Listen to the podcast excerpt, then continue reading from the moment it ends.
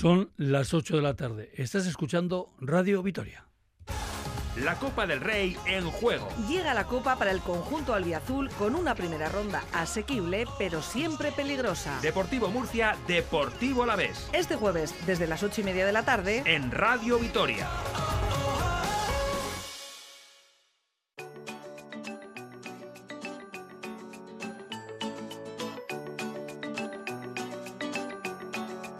Echamos a andar una edición más de RIA, en este programa que llega a ustedes por ese convenio, por ese acuerdo que mantienen esta emisora, Radio Vitoria, y ACOA, la Asociación de Concejos de Álava.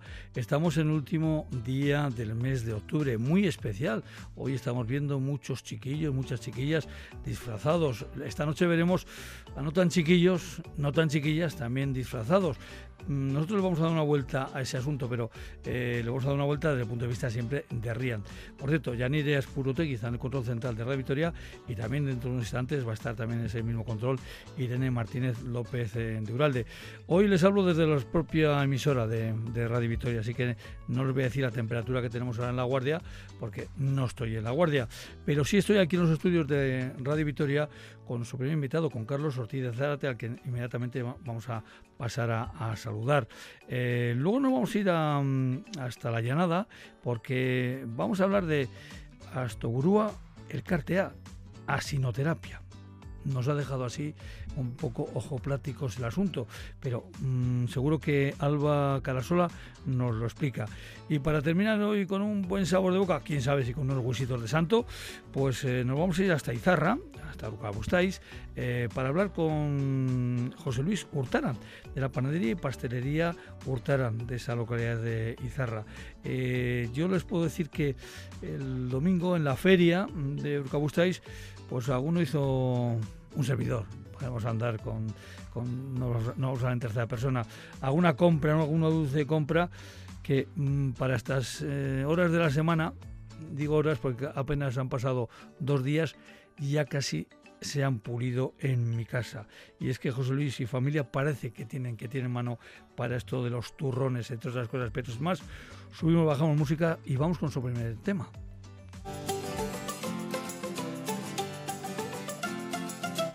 Pues aquí tenemos a nuestro primer invitado, además lo tenemos aquí en los estudios de, de Radio Victoria.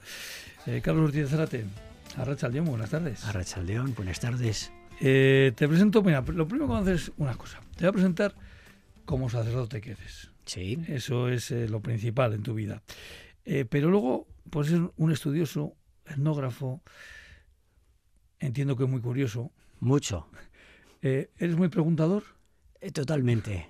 Eh, o sea que esas mm, reglas de la etnografía en la que hay que preguntar, Claro, tú las llevas a... claro, claro, porque una cosa es lo que tú ves y otra cosa es lo que la gente entiende. Entonces, cuando la gente hace algo, dice, ¿ves tú por qué lo hacéis? Y ellos te dan su argumentación de por qué hacen esto o dejan de hacer lo otro y es muy interesante escucharles y a, y a ser posible varias veces. Es decir, si, si tú ves algo eh, varios años seguidos, pero mm, no te conformes con una respuesta. Vuelves a preguntar, porque te darán matices que complementar, complementarán Sí. la, la primera información. Bueno, pues esto es interesante, sobre todo para uno que eh, quiere seguir preguntando más allí de la jubilación y a lo mejor tengo que aprender un poco de Carlos y compañía de cómo llevar esas, esas, esas cuestiones. Pero hoy, como decía Carlos, es eh, 31 de octubre. Eh, hay un nombre eh, anglosajón que parece que lo cubre todo en este, en este día. Eh, pero si quitamos esa capa, nosotros en Álava tenemos suficientes tradiciones que vienen vinculadas no solo al 31, sino también al 1 y también al, al 2 de noviembre. Sí, sí, sí. Todas hay muchísimas cosas relacionadas con, con estas fechas. Tengamos en cuenta que en estos, en este tiempo eh, es el, el tema relacionado con la, con la muerte y lo asociamos también con la naturaleza. Muere la naturaleza y es cuando se recuerda a los, a los difuntos y que gran parte de, de estas cosas nos vienen de la cultura celta, ¿eh? de, las que, de los que somos herederos. Eh, en esa herencia de cultura, ahora que estamos hablando de, bueno, pues muere la tierra para luego volver a revivir, eh, también mm, esas antorchas, esos marchos eh, que se hacen en el 8, la víspera del 8 de, diciembre también tendrán mucho que ver con esto, ¿no? Pues posiblemente, al final se, entre, se entremezcla mucho, muchas cosas. El tema del fuego y el tema sobre todo de la luz en este tiempo de, de todos los santos y de Día de Difuntos era porque se creía, había una creencia de que en, este, en estos días regresa, el límite entre el más allá y el más aquí era muy débil y regresaban los muertos. Necesitaban necesitaban luz, luz que les oriente el camino. Para volver. Para volver. Entonces, eh, por eso se dejaba encendido el candil o el fuego de la casa o una vela. E incluso se les preparaba un plato de comida, a veces le dejaba la puerta abierta, mm, la comida puede estar dentro o puede estar en la repisa de la ventana. Entonces era el tema de la luz y el tema de la comida. Eh, normalmente era pan. Eh, eh, si recuerdas o si has oído hablar en las celebraciones religiosas de este tiempo, no solía faltar ni la luz, las velas, los candeleros que llevaba la gente, las sepulturas familiares, la luz y el pan. Y el pan, la creencia era que ese pan se lo comía a los muertos, pero se comía la sustancia. Y luego ya lo que quedaba era algo externo que se, se le regalaba o a los niños o a los pobres principalmente. Eh, hablando de los niños, eh, en esta fecha que todavía no hemos comentado el nombre de ese anglosajón, todavía ni lo hemos mencionado, seguramente se nos va a escapar, va a ser imposible sujetarlo, ¿verdad? Eh, se nos va a escapar a lo largo de la, charla. Eh, aparece eso de, ir a pedir eh, por las casas y estas cosas, pero claro, lo de ir a pedir por las casas, los niños, en nuestras tradiciones está muy arraigado. Sí, sí, sí en la zona de, de Baztán mm, posiblemente se siga haciendo. Hasta hace poco tiempo se hacía, me imagino que se seguirá haciendo.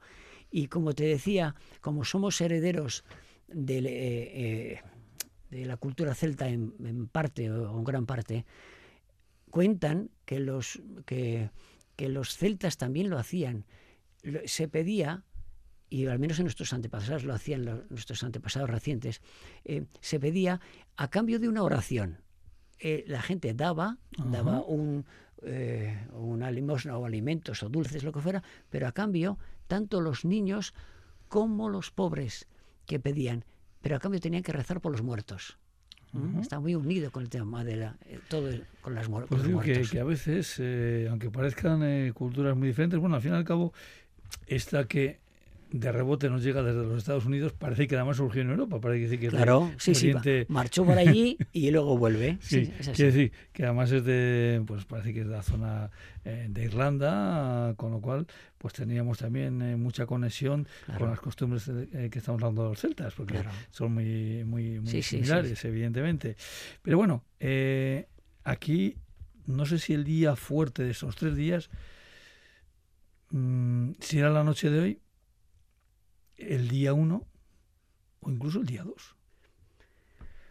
Pues quizás sea el día 2 el más fuerte, porque, porque todo lo relacionamos con el tema de los difuntos. Y el día 2 era eh, el, Día de las Ánimas, cuando se visitaban los cementerios, etc. ¿Qué ha ocurrido? Que actualmente eh, se, se han unido los, los dos días. pues porque el día 2 es un día laboral y al final el día el día de uno es cuando se hace todo lo que se hacía el uno y el dos. las misas, las visitas a los cementerios, llevar flores, etcétera. Pero yo sí recuerdo todavía del chaval, eh, sobre todo en el pueblo de mi madre, en Páganos, que íbamos al cementerio el día 2. Claro, claro, porque es el día genuino aquí, aquí. Mm, pero ahora está ya, está todo, todo, todo unido. Y, y, volviendo a la creencia celta, en, aquella época eran tres días, eran tres días donde ese límite entre el más allá y el más acá em, se diluía y los muertos podían venir.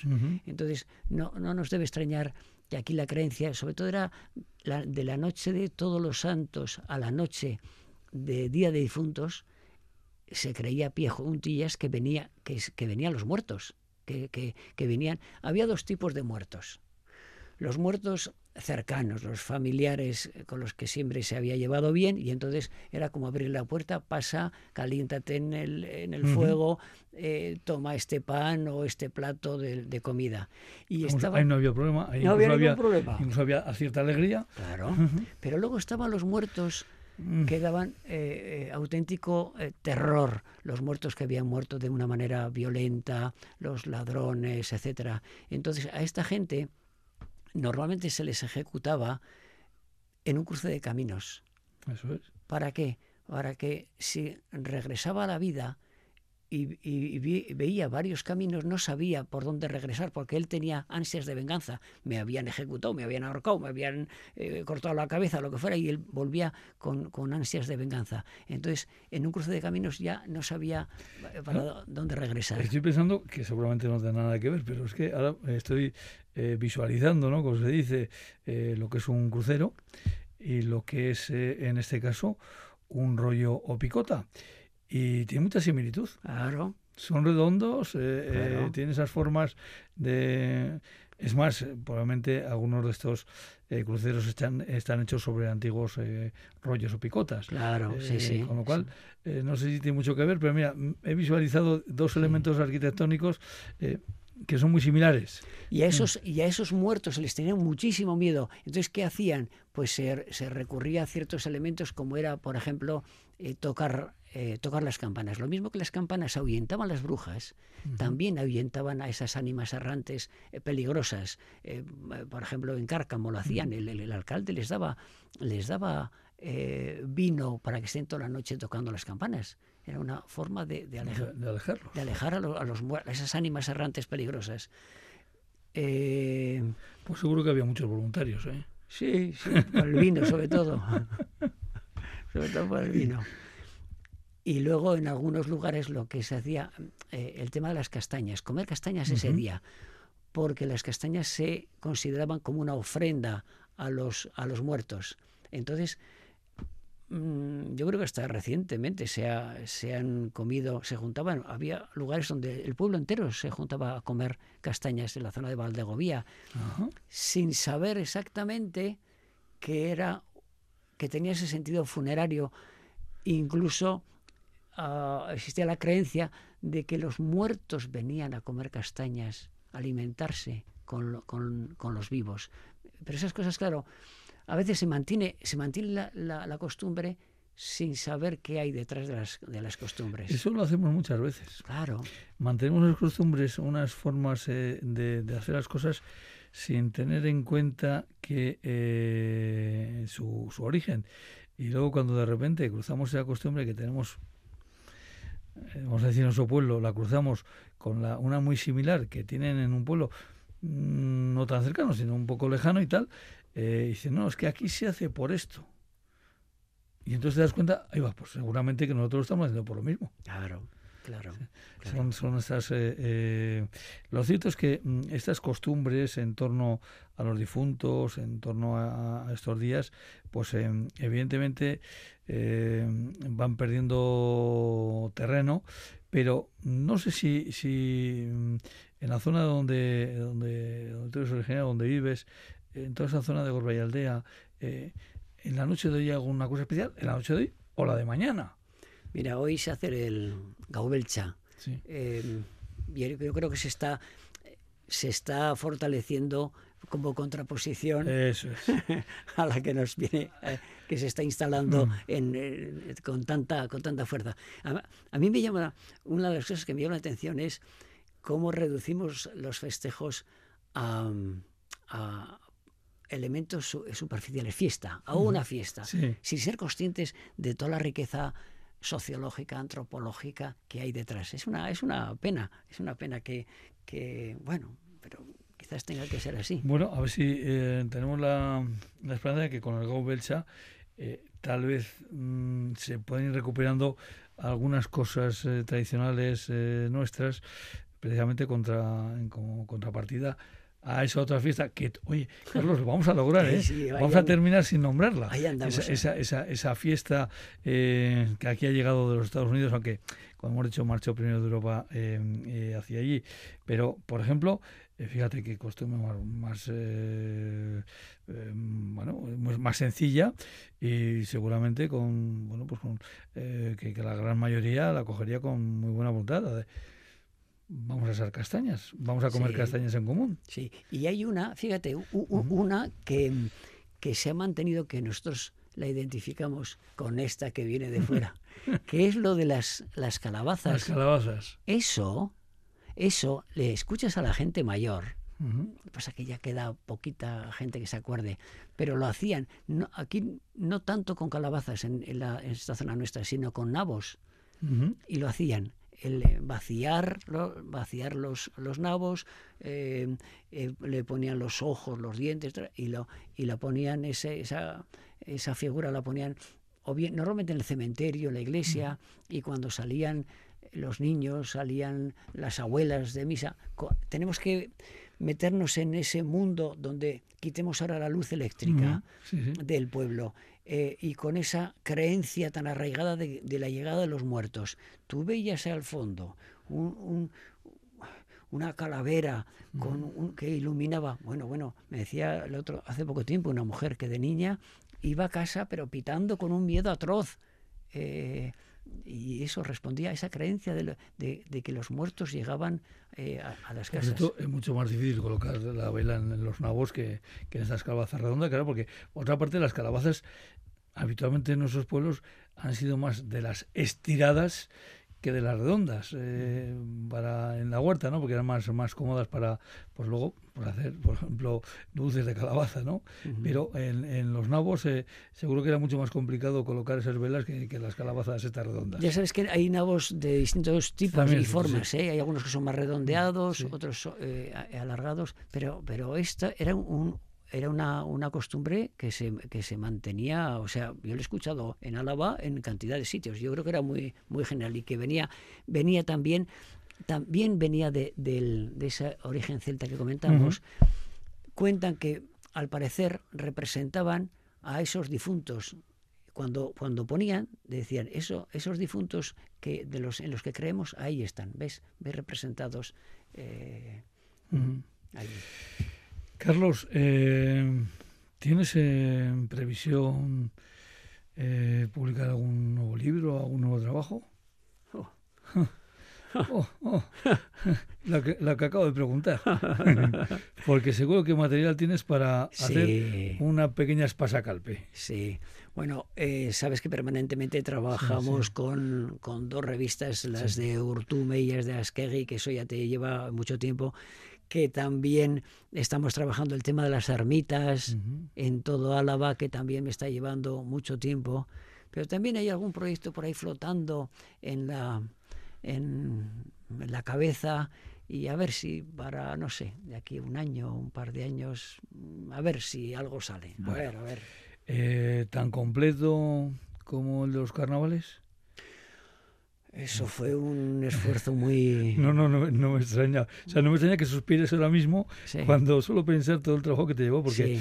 Pero eso es una pequeña enciclopedia de, de, los carnavales de Álava, pero pueblo a pueblo, rincón a rincón, de los carnavales y actos de carnaval, porque ahí a veces tenemos actos de carnaval que no coinciden con el carnaval, pero ahora mismo, claro, por cercanía donde uno vive, pues la quema de los Judas es carnaval puro y duro, aunque sea el domingo de resurrección. Eso es, eso es. Pues ese, ese me costó mucho, mucho, mucho trabajo, pero a la vez como disfrutas haciendo esas cosas, cuando yo por lo menos cuando lo hago, disfruto. Entonces, las horas que, que tengo libres, pues no me cuesta, no me cuesta meter eh, tiempo en, investigar, en preguntar, en organizar y luego cuando sale algo publicado, pues es una gran satisfacción el, tenerlo.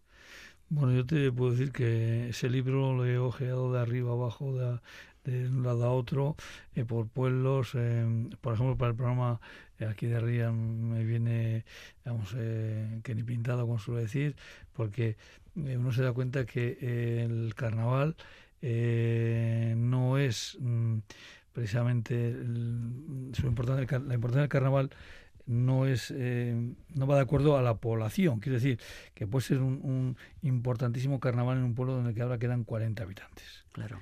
Porque tiene una tradición, un arraigo que eh, siguen teniendo sus personajes particulares y eso son cosas de, de la vida de nuestros pueblos que no tenemos que dejar perder. Por eso lo hemos logrado, Carlos, hemos llegado al final de la entrevista y no hemos nombrado ese nombre que hoy se ha repetido tantas veces, que es de origen europeo que va a Norteamérica y que luego no han devuelto por aquí, y no lo hemos nombrado. Nosotros hemos hablado aquí de la Noche de Difuntos, que sería en realidad mañana, la del 1 al 2.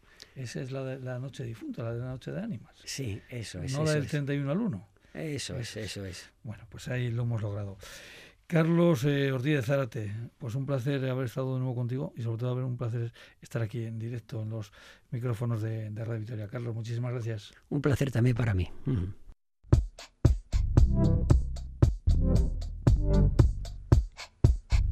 Eguraldia, orain eta hemen.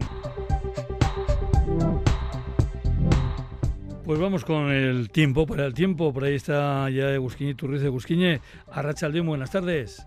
Arrachaldeón. Bueno, Egusquiñe, mm, el día va pasando tal y como estaba previsto, tal y como nos lo habéis anunciado, pero nosotros queremos hacer especial hincapié en lo que nos queda por delante. Esta noche es una noche de mucho bullicio, mm, de mucho jaleo en nuestras calles, de mucha gente que va a salir de fiesta.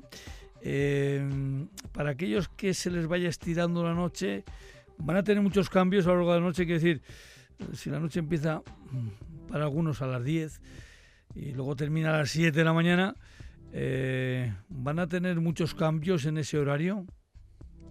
Eh, bueno, eh, en cuanto al viento, se irá intensificando a lo largo de la noche y mañana de madrugada soplará con fuerza. En las zonas más expuestas esperamos rachas de más de 100 kilómetros por hora y en el resto también las rachas eh, podrían rondar los 70-80 kilómetros por hora. Por tanto, sí a tener en cuenta que el viento a lo largo de la noche se irá intensificando.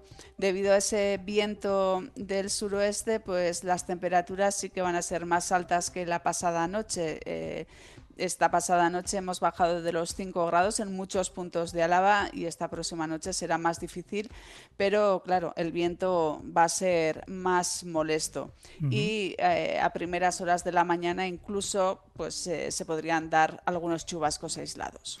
Vamos, que alguno puede llegar hoy a casa mojado por fuera, ya por dentro, ya cada uno es libre de hacer lo que quiera.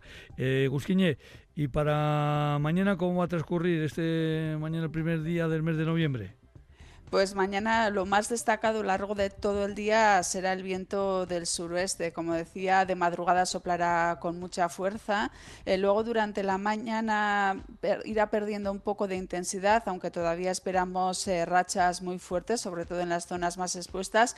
Y luego por la tarde volverá a aumentar la intensidad y las rachas serán especialmente intensas a últimas horas eh, de mañana hasta el jueves. Las rachas en las zonas zonas más expuestas pueden superar los 120 kilómetros por hora y en el resto también podemos tener rachas de más de 100 kilómetros por hora. Cuanto más hacia el oeste de Álava, esas eh, rachas pues, eh, pueden ser más intensas. Por tanto, el viento será lo más destacado de la jornada eh, del miércoles. Además de eso, tendremos e intervalos nubosos y se pueden dar algunos chubascos aislados sin descartar alguna tormenta. Será más probables durante las horas centrales del día, pero se pueden dar en cualquier eh, momento. Pero lo que decía, lo más destacado será ese viento del suroeste.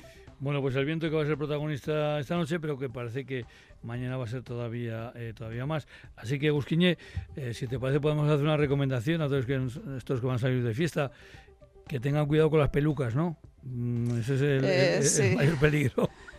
Bueno, pero bueno, o sea, mejor perder una peluca que, que, se nos caiga algo encima. Por tanto, sí, tener precaución, sobre todo en las zonas donde, donde hay más árboles o más eh, cosas sueltas.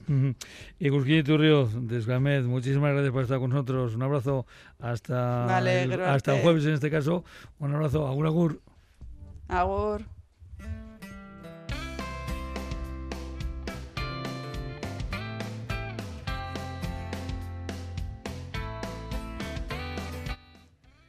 Bueno, pues eh, tenemos ahora una invitada que nos va a aclarar cosas.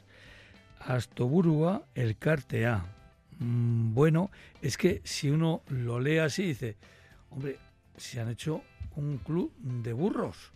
Em, bueno, bueno, bueno, vamos a ir hacia atrás y vamos a preguntar. Alba Carasola, a Rachel León, buenas tardes. A Rachel León, buenas tardes. Alba Carasola, ¿y cuál es el segundo apellido? Arconada. Arconada. Otra pregunta que aquí hacemos siempre es si nuestro invitado o invitada está eh, más o menos ligado con ligada con algún consejo, bien porque nació en él, bien porque vive, bien porque le cae simpático. Eh, ¿Tú estás vinculada con algún consejo? Sí, tengo el corazón partido. Sí, tienes dos consejos. Eh, vivo en el municipio de Legutio. Ajá. Y mi querida manada de burritos está en el municipio de Arrazo Guarundia. Son los que nos han acogido. Y, concretamente en Arzubiaga, ¿puede ser? Sí, señor. En el Consejo de Arzubiaga, ahí hemos dado en el en, eh, de lleno. Bueno, pues luego también hablaremos un poquito de Arzubiaga para que la gente sepa dónde está. Bueno, la gente va a saber, va a tener que saber dónde está si quiere ir a visitaros. Em, debajo de ese eh, Astoburúa, el cartea pone asinoterapia. Bueno, ahora ya, mm, ya lo del ese chiste malo que hacía yo del club de burros ya ha quedado en segundo, en segundo plano. Porque es que además el logo que tenéis eh, indica muchas cosas. Eh, ahí se ve unos brazos, unas manos que abrazan a un burrito, a un asno. Sí, el cuello de un animal. El cuello de un animal. Así, que eh, ciertamente hay logos que indican mucho y el vuestro así es. ¿Cómo, os dio por esto de, de tener una pequeña manada de burros?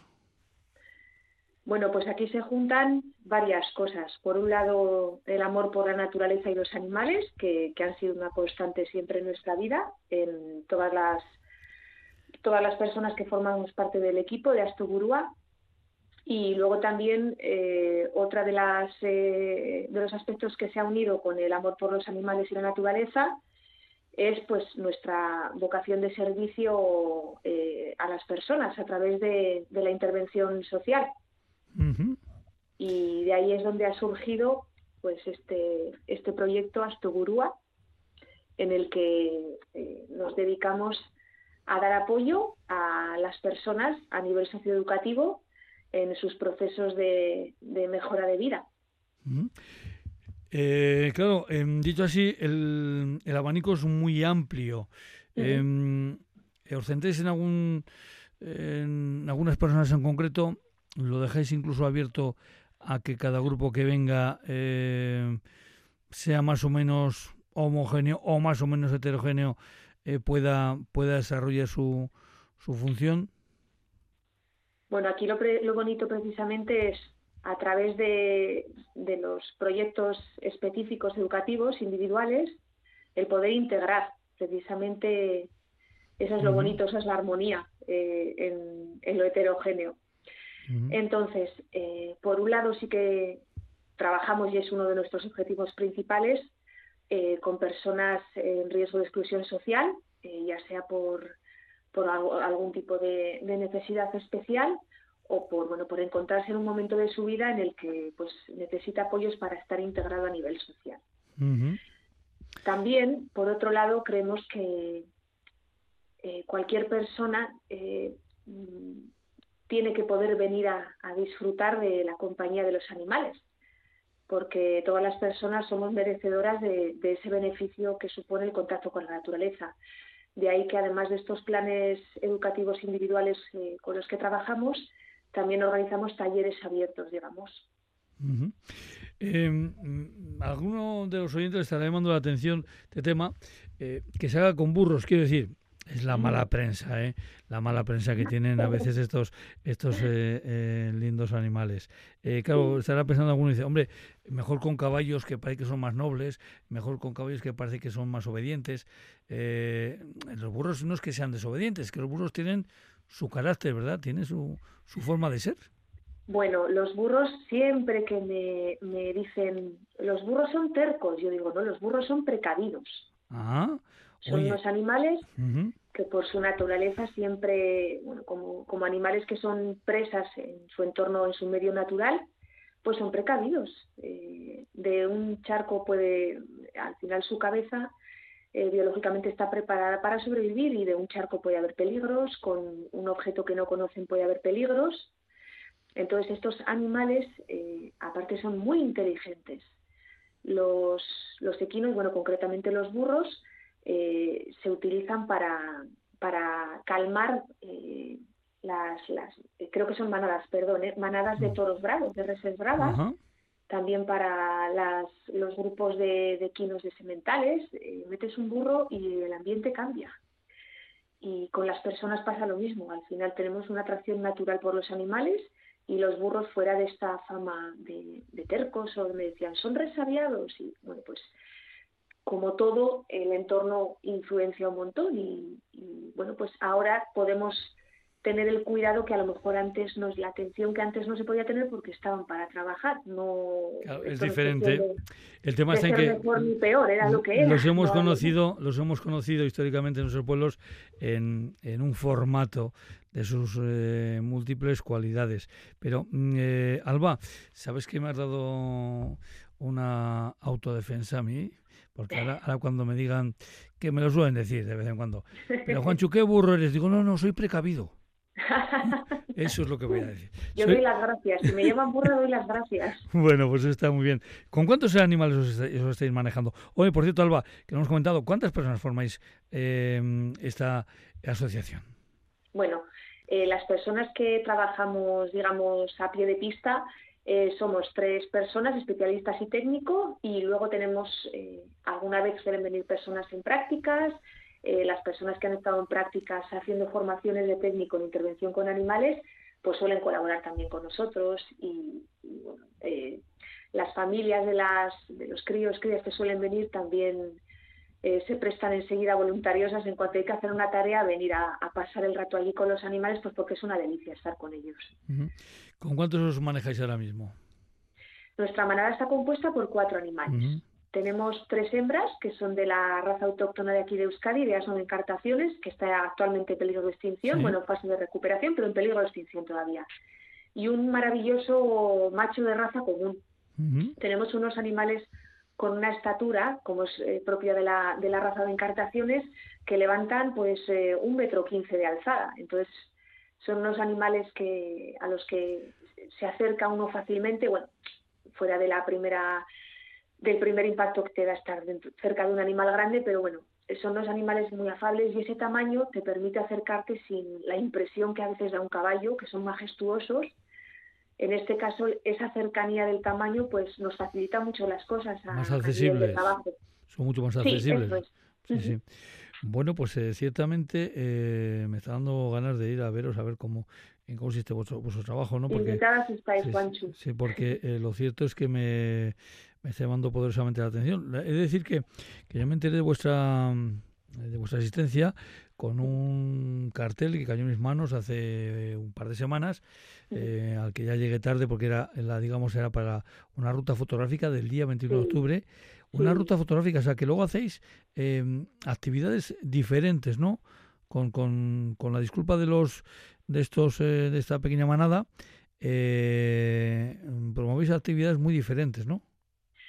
Bueno, eh, una de las cosas importantes que nos parece de, poder disfrutar de los entornos rurales es también implicarnos en ellos, no solo estar y, aprovechar el espacio, sino pues aportar algo. Y bueno, pues desde, desde el trabajo que hacemos nosotros nos parece que el visibilizar a estos animales, darles como si dijésemos un papel nuevo a nivel social, en el que hacen de nexo de unión entre el mundo rural y el mundo urbano, en el que las personas que quieran disfrutar, disfrutar de, un ocio educativo, visto desde, desde la cohesión social, visto desde, desde el apoyo a las familias, del trabajo en grupo y cerca de la naturaleza, pues estas ideas nos van surgiendo. También nos solemos hacer, eh, nos gusta mucho hacer tema de recogida de residuos.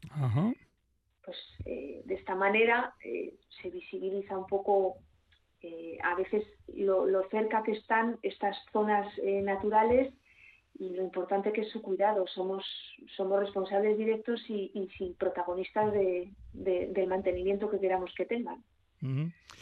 Bueno, por lo cierto eh, es que vemos que es un abanico muy, muy, muy completo y también entiendo que em, estos animales lo que dan es tranquilidad. Si antes me decías que los utilizan precisamente para para meter eh, dentro de una manada de... para manchar. sí, sí, para manchar.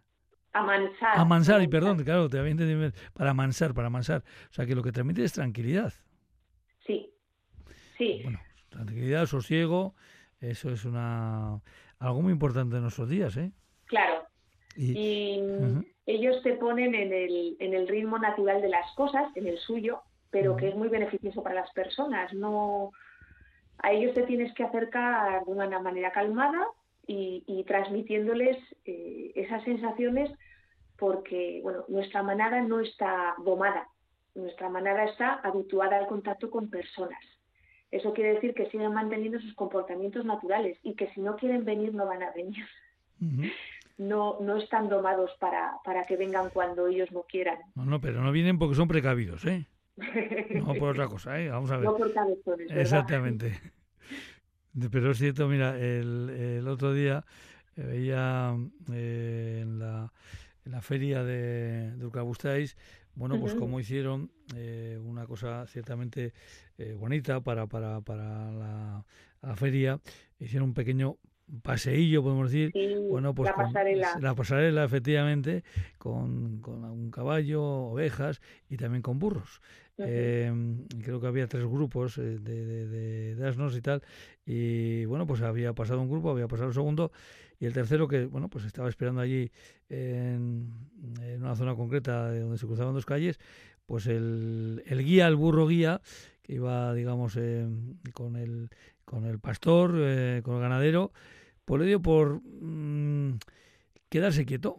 Digamos que no que no estaba por la labor de andar mucho. Y entonces fue muy curioso como el resto de, de compañeros y compañeras de la manada, pues lo que hicieron es empezar a dar vueltas alrededor de él. Sí, sí, ¿de qué pasa aquí? no, si, si, si este no va para adelante, nosotros tampoco evidentemente.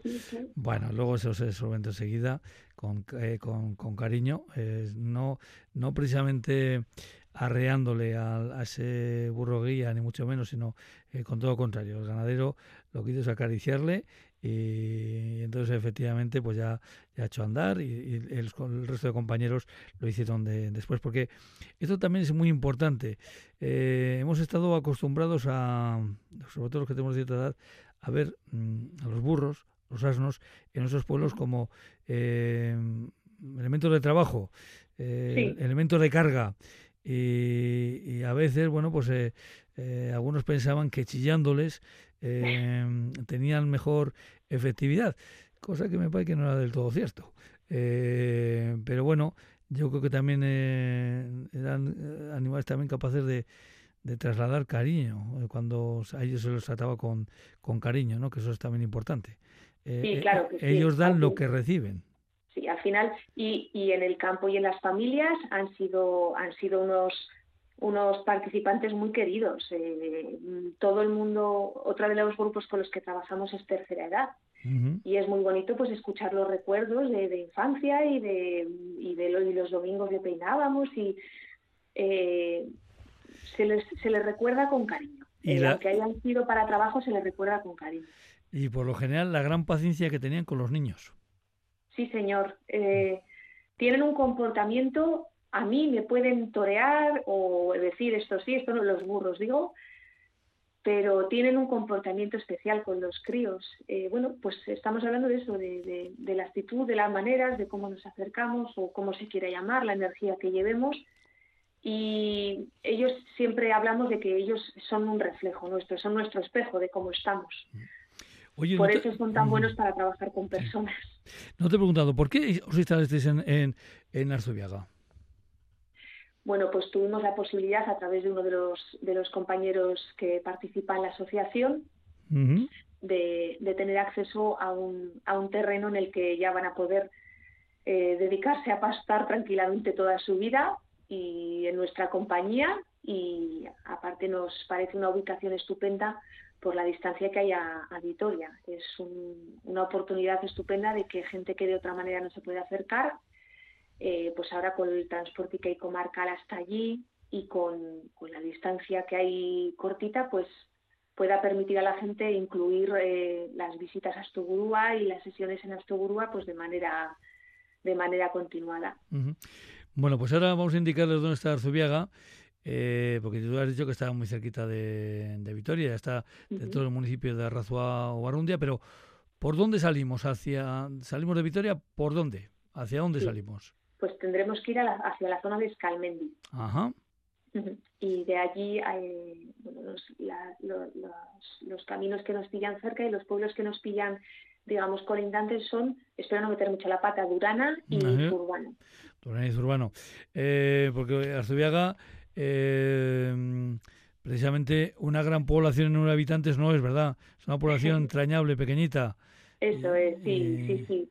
Calmadito y de gente que trabaja allí y, que mantiene el campo, que es que es un, es... un privilegio el poder ver cómo, cómo, todo aquello está mantenido pues con el esfuerzo y el cuidado de las personas que están allí. Para contratar con vosotros, con vosotras, ¿qué es lo que te, tienen que hacer el personal? Bueno, pues eh, a través de número telefónico de contacto, os lo facilito, eh, 653-734969. Ese es el contacto directo para eh, pedir información en la asociación. Tenemos también una página web a través de la que se puede contactar, que es astogurua.com y a través de email también, eh, Normalmente solemos facilitar en las informaciones que lanzamos, pues facilitamos estas tres vías de contacto. Pues a ver si en la próxima ocasión me da tiempo a ir con vosotras a esas rutas fotográficas o a cualquier otra actividad y poder disfrutar de esa pequeña recua de, asnos eh, con tres hembras y un, un macho eh, que en este caso, bueno, pues son eh, los grandes protagonistas de asinoterapia de Astuburu Alcartea. Eh, el logo sensacional, sencillamente eso, sensacional. Gracias. Alba, Alba Carasola Arconada, muchísimas gracias por haber estado con nosotros aquí en el y Un abrazo. Agur, agur. Un placer, gracias a vosotros. Agur.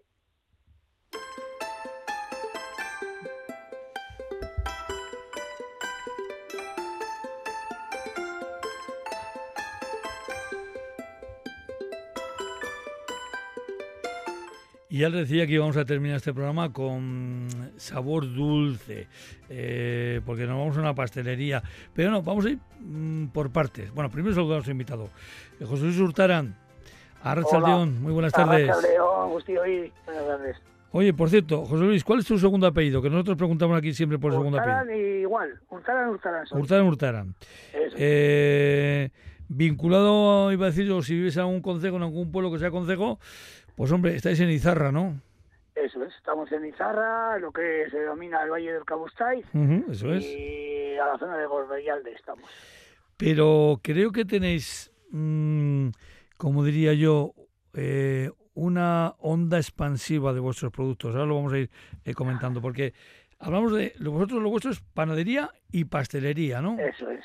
Sí, bueno, yo por matizarte un poquito, empezamos, empezaron mis padres y mi mm. tío con panadería, en el año 58, para que te idea. Luego lo que pasa es que lo cogimos los hijos y metimos más, eh, hacemos panadería, seguimos con el tema del pan, pero luego ya me fuimos metiendo cosas de pastelería. Pues vamos a empezar por el pan, hombre. Eh, ¿Qué tipo de pan venís haciendo en vuestra panadería? Bueno, lo nosotros eh, es, una, es un negocio familiar, que es lo primero que tengo que decir, que es pequeñito. Y hombre, lo que tenemos muy claro es que intentamos buscar eh, un poco de calidad y de, sobre todo, de materia prima cerca. Es decir, nosotros la harina que utilizamos es el campezo, eh, traemos ahí la harina y siempre intentamos hacer el pan con bases y con masa madre, que yo creo que es ahora lo que todo publicita todo el mundo. Pero vamos, llevamos haciéndolo así desde que empezaron mis padres con la panadería, para que nos hagamos la idea. Hombre, vosotros además, evidentemente, además del obrador, del horno, eh, tenéis un local ahí en Izarra, ¿verdad? Eso es. Eso, tenemos un pequeño despacho donde vendemos todo lo que hacemos e intentamos desde ahí, pues bueno, darnos la promoción y que la gente conozca el entorno, el valle y que venga a visitarnos. Y en este caso, ¿soléis participar en ferias, claro? Porque yo he tenido vuestro conocimiento porque el pasado domingo estuve en la feria, claro, no nos visteis, estabais en la feria del pueblo. Eso es. El domingo pasado fue la feria del ganado, que fue ya la, la eh, decimotercera edición, y hombre, todas las ferias que son aquí en Izarra intentamos participar. Tampoco lo movemos mucho más porque ya te digo que es un negocio familiar, nosotros es, eh, lo que cuidamos es el entorno, eh, intentamos que la gente venga a visitarnos, que como digo yo hay que dar a conocer las zonas rurales que hace falta, e intento que la gente venga a ver nuestro producto, nuestra pastelería y aproveche a un paseo por lo que es el entorno del Valle del Cabustay, que eso es fundamental. Entonces, en las ferias de alrededor intentamos estar siempre. Eh, fíjate, hablando de paseo, mm, si uno sale mm, de vuestro establecimiento y se pone a pasear hacia la cascada de Gujuli, ¿a cuánto está andando? Pues para que te hagas la idea, eh, puedes ir por la carretera en coche, que sería muy cerquita, en cinco minutos, pero andando hay un paseo precioso que es por el Parque de Ostuño, que serían unos 15 minutos y es una zona preciosa, que yo todo el mundo animo a que venga a conocerla y a disfrutarla, sobre todo. Pues uno va, se va a esta Izarra, aparca el coche, entra en eh, panadería, pastelería Hurtarán, eh, hace la compra y dice, oye, mira, voy a dar un paseo, luego, ¿hasta qué hora estáis? o la recojo. Y se va, tipi tapa, tipi tapa, se va hasta la cascada de Gujuli. Eso es. ¿Y ya tiene hecha la mañana? Sí, a ver, y yo como digo yo, yo soy muy de entorno, que trabajo en Vitoria, pero soy muy de entorno, soy de toda la vida de aquí, creo que el entorno rural es poco conocido por la gente encima de, Vitoria, es decir, que dices, joder, es una pena porque aquí hay muchas cosas, además de la Cascada Juli tenemos queserías, eh, monte, hay muchos negocios, entonces animo y restauración, también tenemos ahí también lo que es un, un agroturismo, entonces hay muchas cosas que yo creo que merece la pena darse una vueltita. Hombre, restauración tenéis casi pared con pared, ¿no? Eso es, sí, sí, eso es. Y enfrente también, y luego en el, yendo hacia la cascada Ujuli, por donde digo yo, por la zona de Ostuño, hay un agroturismo que es de la casa Lola, Lola NHA, y, bueno, yo creo, animo a visitar sobre todo, a que la gente venga no solo a conocer mis productos, porque bueno, yo como digo, entre comillas, el apellido es muy conocido, vamos a Victoria también, me conoce gente, vengo que la gente venga a visitarme sobre todo mm. al negocio. Y por ejemplo, esta es una época perfecta para comprar turrones, ¿no? Eso es. Que la feria, pues es donde lo conocisteis, es lo que empiezo a hacer yo, que ya te digo, llevamos muchos años con el tema y con el turrón llevaré unos 30 años, prácticamente. Oye, pero ¿qué le pasa a tus turrones? Que, fíjate, nosotros llegamos el domingo, los, cogimos, los dejamos en casa y esta mañana he ido a echarle mano y... y ya no había. Y, y, había desaparecido prácticamente. Digo, pero esto, digo yo, es que digo, es que han desaparecido, ¿Se, eh, ¿vuestro turrón se, se evapora o no? A ver, tengo claro que lo que yo ya te digo es el negocio familiar, yo lo, lo gestiona una hermana mía que es la que lleva y luego somos cuatro hermanos más que echamos una mano ahí y lo que tenemos claro es que lo que hagamos, por lo menos hacerlo con cariño y con materia prima, como digo yo, de calidad. Eh, son, son turrones, como digo yo, con una base de bombón, de chocolate, la mayoría que hago, aunque hago dos de almendra, que bueno, también tenemos ahí un par de especialidades, y yo creo que son fáciles de comer, con sabores dinámicos y distintos, pero que llevo haciéndolos, para que te haga la idea, 25 años, ¿eh? No es que algo nuevo, no, no, 25 años llevamos haciendo esto. Sí, porque además eh, presumís de, de ser eh, tradicionales, tanto en el pan como en la pastelería. Eso es. A ver, yo, como digo, a mí me me cultivaron esa, como digo, esa afición mi tío, tanto mi tío y mi padre al pan. Eh, soy enamorado del pan, de las masas madres y la pastelería la he aprendido porque además de estar aquí en Izarra, pues doy clases también en la Escuela de Hostelería de, de Riví de Mendizorroza. Llevo casi 35 años dando clases de pastelería. Es otro mundo que lo conozco perfectamente. Entonces, intento eso con, compatibilizarlo con este negocio familiar que tenemos y lo que hacemos hacerlo como digo yo bien lo intentamos hacer bien pero sobre todo con mucho cariño es decir no hacemos grandes cantidades porque no nos interesa queremos que sea algo muy limitado como digo yo es una edición que hacemos para que te haga la idea. Haremos dos mil tabletas de turrón y cuando se acaba no hay más porque creo que muchas veces hacer mucha cantidad va en perjuicio del producto. Entonces prefiero tenerlo controlado y hacerlo con mucho cariño que es la es una cuestión para que te la idea. Bueno, ¿y qué es lo que tengo que hacer yo ahora? Eh, eh, hombre, ya vamos a decir que, me desplace hasta Izarra, que está muy bien, pero si, si, si por lo que sea no me puedo desplazar de nuevo hasta Izarra, ¿qué es lo que puedo hacer yo para, en fin, para recuperar, también te iba a decir una cosa, para recuperar esos, esos turrones y esconderlos mejor, claro? A ver, eso sin ningún problema, el que no pueda, eh, lógicamente, porque es un camino de 15 minutos, nosotros en Vitoria también en una pequeña tienda que tenemos, bueno, tenemos, eh, suministramos turrón al lado de la avenida, que ahora no me sé de la calle perfectamente, o si no me podrían llamar directamente a la panadería y sin ningún problema. Eh, nosotros si hay que mandarlo, vamos o lo llevamos. De hecho, a ver, mi turrón, el turrón que hacemos en nuestra casa, además de venderlo en el pueblo, la zona, que es una zona pequeña, yo mucha producción pues llevo a Donosti en, épocas y llevo también a Bilbao, entonces son como digo yo, limitamos, pero también ah, mandamos a sitios, para que tengas la idea. Por cierto que uno si traspasa el umbral de vuestro establecimiento en Izarra, lo que se encuentra de repente no solo con pan y con la pastelería Hurtaran, sino con toda la gama de productos que del entorno, ¿verdad? Sí, sí, eso es.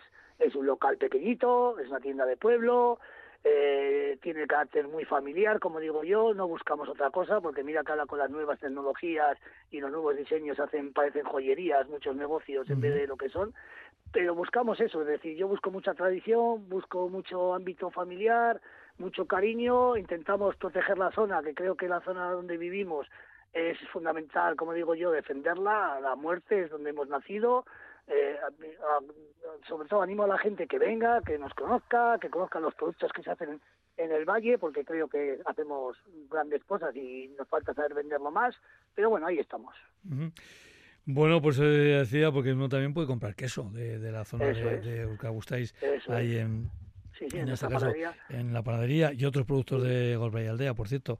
Eh, pues eh, panadería, pastelería, Hurtaran, una, un negocio muy completo y con onda expansiva, como decía yo, esa onda expansiva que también llega hasta nuestra capital, eh, ahí cerquita de la avenida, y, también, bueno, pues eh, en alguna feria del entorno de, Izarra, pues también los, podemos encontrar. Eso sí, eh, yo solo les recomiendo una cosa a los, eh, a los oyentes. lo que piensen comprar, multiplíquenlo por dos porque si no, pasa lo que a mí me ha pasado, que lo llevo a casa y el que se ha quedado sin turrón, pues soy yo. Así que eh, multipliquen por dos porque hay que contar también con el resto de vecindario que hay por la casa de cada uno, ¿verdad? en fin, José Luis, pues que ha sido un placer hablar con, contigo, habernos acercado esta, este, estos productos eh, locales. Y ya ves, eh, tu hermana el pasado domingo me dice, no, no, no, habla con mi hermano, habla con mi hermano. Bueno, pues con la hermana hemos hablado. Ya está, ya está, ya está resuelto. José Luis, un abrazo y hasta la próxima. Mi, mi es que, ¿eh? Venga, agur,